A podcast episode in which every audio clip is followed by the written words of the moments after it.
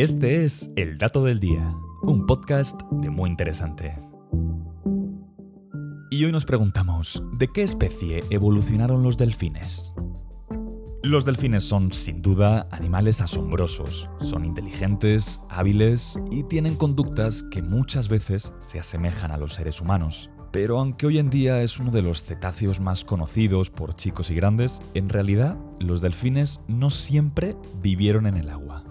De hecho, los delfines que conocemos en la actualidad evolucionaron de los mesoniquios, un mamífero parecido al ciervo ratón cuyos dedos tenían forma de pezuñas al final de cada pata. Estos animales vivieron en tierra firme durante varias generaciones hasta que durante un proceso que les tomó cerca de 15 millones de años comenzaron a emigrar hacia el agua. Esto trajo consigo alteraciones genéticas, las cuales poco a poco comenzaron a producir crías distintas a sus padres. En este proceso, que duró otros 5 millones de años, estas mínimas alteraciones permitían a las crías adaptarse mejor al ambiente de la época y por lo tanto reproducirse más y más, perpetuando así el desarrollo evolutivo.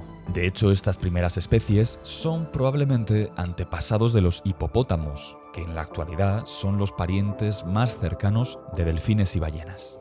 En los siguientes 10 millones de años, los arqueocetos, que son los antepasados de los cetáceos modernos, que aún tenían patas, por cierto, siguieron sufriendo cada vez más adaptaciones. Estas les permitieron primero esconderse en el agua y después vivir ya en ella. Todo esto hasta que dejaron de parecerse a sus ancestros y comenzaron a asemejarse más a las ballenas actuales. Pero a pesar de que hoy no cabe duda de que los delfines son animales marítimos, estos cetáceos aún conservan muchas características pertenecientes a los animales terrestres, como la presencia de huesos, de dedos, remanentes en sus aletas, el hecho de que amamantan a sus crías o la capacidad de tener contacto con el aire. Y este fue el dato del día. No olvides suscribirte a nuestro podcast y seguir todos nuestros contenidos en muyinteresante.com.mx. Hasta la próxima.